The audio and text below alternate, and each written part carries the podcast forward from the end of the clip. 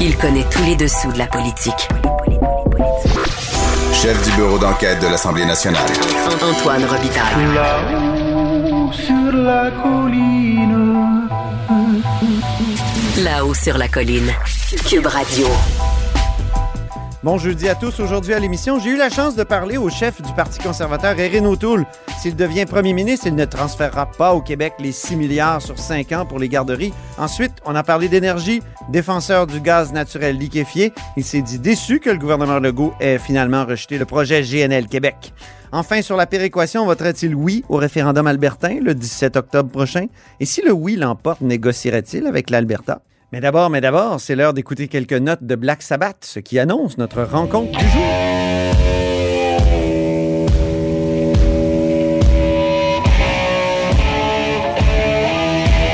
Bonjour Rémi Nadeau, Salut Antoine. expert en viande rouge, en tarte au sucre et accessoirement chef de bureau politique à l'Assemblée nationale.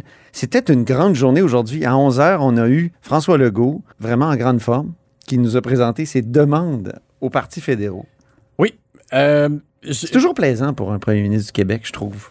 oui, effectivement, parce que j'ai l'impression que M. Legault goûtait pleinement, le, je te dirais, le pouvoir d'influence. Le rapport de le- force. Ouais, exactement, pouvoir d'influence sur la campagne électorale en cours. Euh, Je trouve qu'il a très bien joué ses cartes. J'ai beaucoup aimé sa sortie, euh, peut-être à une exception près, je vais y revenir, mais euh, d'abord, l'essentiel, c'est que euh, plutôt que de, de faire une longue nomenclature, M. Legault a bien fait, je trouve, de marteler et d'être efficace sur deux points euh, cruciaux, euh, c'est-à-dire la hausse des transferts en santé sans condition. Alors, M. Legault, il l'a dit, il a dit, j'insiste sans condition, euh, en rappelant que c'est au Québec de décider de ses priorités, c'est pas à Ottawa de décider comment on va utiliser notre argent Il ici. a même lâché un Hey! Oui. Et il l'a bien fait parce Oui. que. Parce que Justin Trudeau, lui, euh, en- et ça s'adressait directement, là, euh, sans qu'il l'ait nommé, là, Justin Trudeau, Ben oui. mais dans ses engagements en campagne électorale, Justin Trudeau, il va de montant d'argent avec des conditions, par exemple, d'augmenter les salaires des préposés aux bénéficiaires, euh, d'avoir plus de médecins. Bon, il y, a- il y a différentes choses, des normes nationales pour les CHSLD. Écoute, il veut rembourser des dettes d'études Oui. pour des étudiants en médecine qui vont aller s'installer en région, pratiquer en région. Écoute, on est dans le micromanagement. là. Oui, et M. Legault a bien fait de faire son Hey parce que c'était un peu comme Hey, toi là, là écoute bien. Euh, M. Legault a bien spécifié que, par exemple, euh, il y a eu beaucoup d'argent d'investi dans les CHSLD au Québec euh, depuis le début de la pandémie, notamment parce qu'on a ajouté des nouveaux préposés aux bénéficiaires. On l'a déjà fait. M. Legault a augmenté les salaires déjà aussi des préposés aux bénéficiaires. Alors là, lui, tu sais, lui, M. Legault disait, chez nous, la priorité risque d'être davantage les soins à domicile maintenant. Alors, c'est au Québec de, de déterminer euh, qu'est-ce qui sont les besoins les plus criants et, euh, et pas à Ottawa. Il avait il y a toute cette argumentation autour de lutter contre la l'idée de lutter contre la bureaucratie. Oui. Ben, Ça, c'était bon, parce que c'est vrai que si le fédéral embarque là-dedans, met ses mains là-dedans, ça veut dire des fonctionnaires de plus, des politiciens qui font des déclarations. C'est- On, on a déjà des CIUS, des, des CIS, on a des, des, des CLSC. On en a plein, là, de, Oui, oui. de- de- de bureaucratie. Je trouvais que c'était un bon argument. C'était très concret aussi. En effet, alors euh, ajouter des normes nationales, ça veut dire encore de la paperasse, de la bureaucratie ajoutée. Il avait raison. Et donc, sur le fameux ACE, c'était euh, des médecins. Où, où tu veux que j'en trouve des médecins? Il n'y en a pas. Ça prend du temps à former. Donc, Ben si oui. tu nous donnes de l'argent sous condition qu'on embauche des médecins et qu'on les trouve pas, L'argent fait quoi? L'argent d'or? Bon, alors, M. Legault a été très efficace là-dessus. Et aussi sur le deuxième, deuxième point, je l'ai trouvé très éloquent euh, sur l'importance pour le Québec de pouvoir sélectionner les immigrants euh, dans la catégorie des regroupements familiaux. Euh, je trouve qu'il a vraiment bien défendu, mieux encore, mais il me semble, là, que, avec plus de passion Mmh. qu'en 2019. Mais oui. Alors euh, il, a vraiment lié le, le- le pouvoir de sélection de ces immigrants-là à l'avenir de la nation québécoise. là. rien de moins, là, en disant, nous, le multiculturalisme, ça pose problème au Québec parce qu'on a besoin que les nouveaux euh, arrivants parlent français, soient intégrés. Euh, c'est l'avenir de notre nation. Alors moi, je trouve qu'il a vraiment marqué des points, euh, autant avec la fibre nationaliste, autant en, détaillant et en rendant clair pour les électeurs les raisons pour lesquelles on, on doit faire nous-mêmes nos choix. Alors, c'était pas une... C'était pas une envolée uniquement euh, euh, euh, Théorique? théorique, voilà, Ouais, c'est ce que je cherchais euh, sur les champs de compétences. C'était vraiment précis et efficace. Par contre, là, parce que Oh, aurais-tu un bémol? un- ben, juste un petit bémol, là, quelque chose qu'il a dit, là, que je trouve que là, c'est ça, ça marche pas, mais euh, parce que euh, on voyait, donc il il l'a dit aussi, là, les- le Parti libéral du Canada et le NPD, pour lui, sont plus centralisateurs. Mm. Donc, il y, avait, il y avait des fleurs pour le Parti conservateur et Erin O'Toole, mais par contre, un journaliste a demandé euh, qu'est-ce que vous allez faire si les conservateurs euh, gagnent le pouvoir? Et là, on n'a plus le 6 milliards sur 5 ans pour les garderies. Ben non, parce qu'il n'y a plus de programme Bon. de, de garderie euh, Mais d'un océan à l'autre. Mais là, M. Legault a dit, moi, je m'attends à ce que euh, quelqu'un... Les ententes soient, soient- soient respectées. C'est ça, quelqu'un qui, gagne le pouvoir euh, respecte les ententes. Mais là, c'est parce que tu peux pas respecter une entente de compensation pour un programme qui n'existe plus parce que tu Voilà. ne le reconduis pas. Alors là, il y avait un trou, là, je dirais, dans l'argumentaire par rapport Et au- Erin O'Toole à mon émission aujourd'hui, j'y parle tout à l'heure. Je vais lui poser la question. Qu'est-ce qu'il pense de ça? Mhm. Est-ce qu'il pense pas que le Québec essaie d'avoir le beurre et l'argent du beurre? Ouais. Si, je- si les conservateurs veulent absolument là, jouer du violon, là, être très, tendre à l'endroit du Québec, ils pourraient peut-être, je pense, là, euh, trouver une façon de dire on va pas reconduire le programme des libéraux.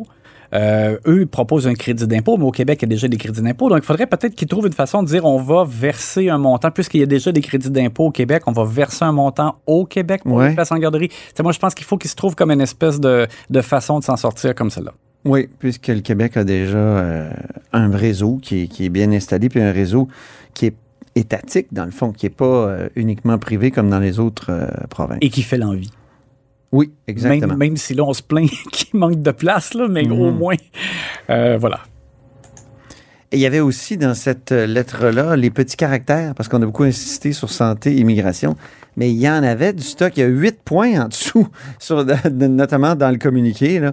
On parle du français. Mhm. Puis moi, dans l'entourage de M. Legault, on a dit c'est important. là, il faut que les partis politiques à Ottawa nous fassent comprendre ou nous garantissent que le fameux livre blanc de, de Mélanie Joly, tout le monde va en faire une loi, va le transformer en loi. Pour l'instant, ce ne sont que des beaux discours.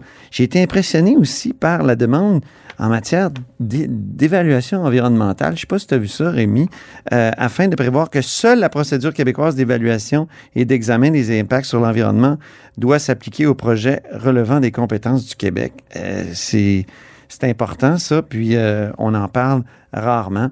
Puis évidemment, il y a, euh, les gens ont, dit en, en commentant la sortie de M. Legault, où est la laïcité? Ben, il en a parlé, puis en plus, c'est dans la liste. Puis la laïcité, c'est pas fini les contestations. Cour d'appel, euh, Cour suprême. Donc, euh, le, le gouvernement du Québec demande que, que chaque parti s'engage à ne pas contester judiciairement ou à ne pas participer aux contestations judiciaires. En tout cas, c'est euh, un document très complet, toujours très pratique. Moi, j'y reviens euh, constamment. Deuxième sujet, maintenant, euh, Rémi, la commission parlementaire sur la vaccination obligatoire. Alors, euh, Christian Dubé est allé de, de quelques révélations. Euh, D'abord, on sait davantage euh, de quoi il en retourne ou que- quel est l'impact, en fait, là, ce que ça représente s'il y a une vaccination obligatoire pour les employés euh, qui donnent des soins euh, aux Québécois. Monsieur Dubé a dit que c'était 30 000 employés qui donnent des soins en santé qui ne sont pas vaccinés présentement. Alors, c'est une vaccination obligatoire. C'est tous ces gens-là. Et il a parlé aussi d'un autre 30 000 dans le privé dans des agences, des choses comme ça. Alors là, on parle de 60 000 personnes euh, qu'il faudrait, euh, qui devraient donc euh, accepter de se faire vacciner. Sinon, il va y avoir des ruptures de service? oui, et ça c'est drôle parce que la question a été posée par un membre du gouvernement. On, pour- on rappelle aux, aux auditeurs, donc euh, dans une commission parlementaire, il y a des députés de la partie gouvernementale qui posent des questions au ministre, puis il y a les partis d'opposition. Généralement, bon, les, les questions de la partie gouvernementale sont moins serrées. Des- on appelle ça souvent Sont- des questions plantées. Oui, c'est sympathique. C'est ça, soit pour faire bien paraître euh, le ministre. Qu'est-ce euh, que vous avez fait de formidable dans ce domaine? Exactement. et là, la question est, est venue du côté gouvernemental. Donc, ça me donne à croire que M. Dubé voulait dire Ah oui. qu'il va y avoir des ruptures de service. Il a parlé, par exemple, dans des établissements montréalais où le taux de vaccination est juste de, 60, ben, juste de 70 Euh, ça veut dire qu'il y en a euh, qui se sont pas fait vacciner, c'est parce qu'ils veulent pas se faire vacciner. C'est ça. Euh, ils vont peut-être accepter une suspension sans solde plutôt que se faire vacciner. Et donc, on est à ce point euh, sur le faire, comme on dit, là, en termes de, de- à cause du manque de personnel, qu'il peut y avoir rupture de service. Alors, M. Dubé, l'a admis et ça vient de son propre camp. Donc, je- moi, je pense que ça fait partie de l'argumentaire. Est-ce qu'ils ont. Ils veulent frapper sur ce clou-là pour stigmatiser les gens qui refusent de se faire vacciner et leur mettre encore comme plus le poids sur les épaules euh, d'une rupture de service. Là. Alors, L'odieux. Ouais, l'odieux, exactement. Donc, fait c'est un peu ma théorie. Et euh, l'autre élément, Dr Arruda, lui, euh, qui, euh, qui a été questionné aussi dans le cadre de la commission parlementaire, euh, euh, a, a justifié le fait de l'imposer la vaccination obligatoire uniquement, pour l'instant, du moins, aux employés qui donnent des soins en santé, parce que euh, il a dit que ça touche des, c'est des gens qui sont en contact avec des personnes vulnérables. Donc, il, peut y avoir une conséquence très grave à transmettre la maladie dans ce cadre-là, alors que il avait l'air très réticent à l'imposer aux enseignants pour la bonne la simple et bonne raison que dans le fond pour lui c'était comme dire ben, pourquoi pas à tout le monde tant qu'à ça? Pour lui, c'était comme juste le, début euh, d'im- d'im- d'imposer à tout le monde si on va jusqu'au milieu d'éducation. Alors qu'il fait vraiment une distinction très claire par rapport aux, gens qui donnent des, soins euh, en santé. Alors là, c'est sûr que ça se poursuit. Les syndicats en santé, notamment, euh, font état de leur position. Pour l'instant, on peut dire qu'ils sont pas contre, mais ont certaines réserves, là, des questionnements sur l'encadrement.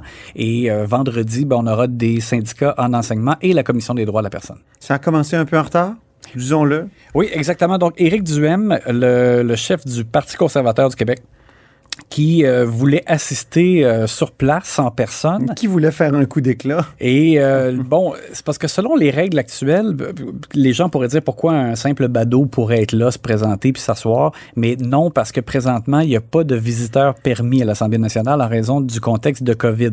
Alors comme il n'est pas un employé de la députée Claire Sanson qui représente maintenant le parti et qu'il n'est pas élu lui-même, donc il n'y avait pas de raison qu'il soit là.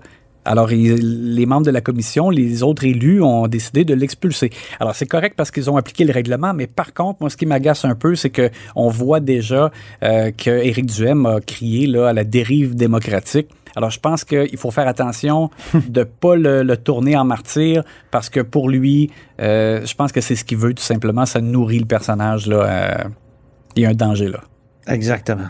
Ben, merci infiniment, Rémi Nadeau, expert en steak, tarte au sucre, Black Sabbath. C'est demain que tu remets tes prix steak Oui. et tarte au sucre, demain vendredi.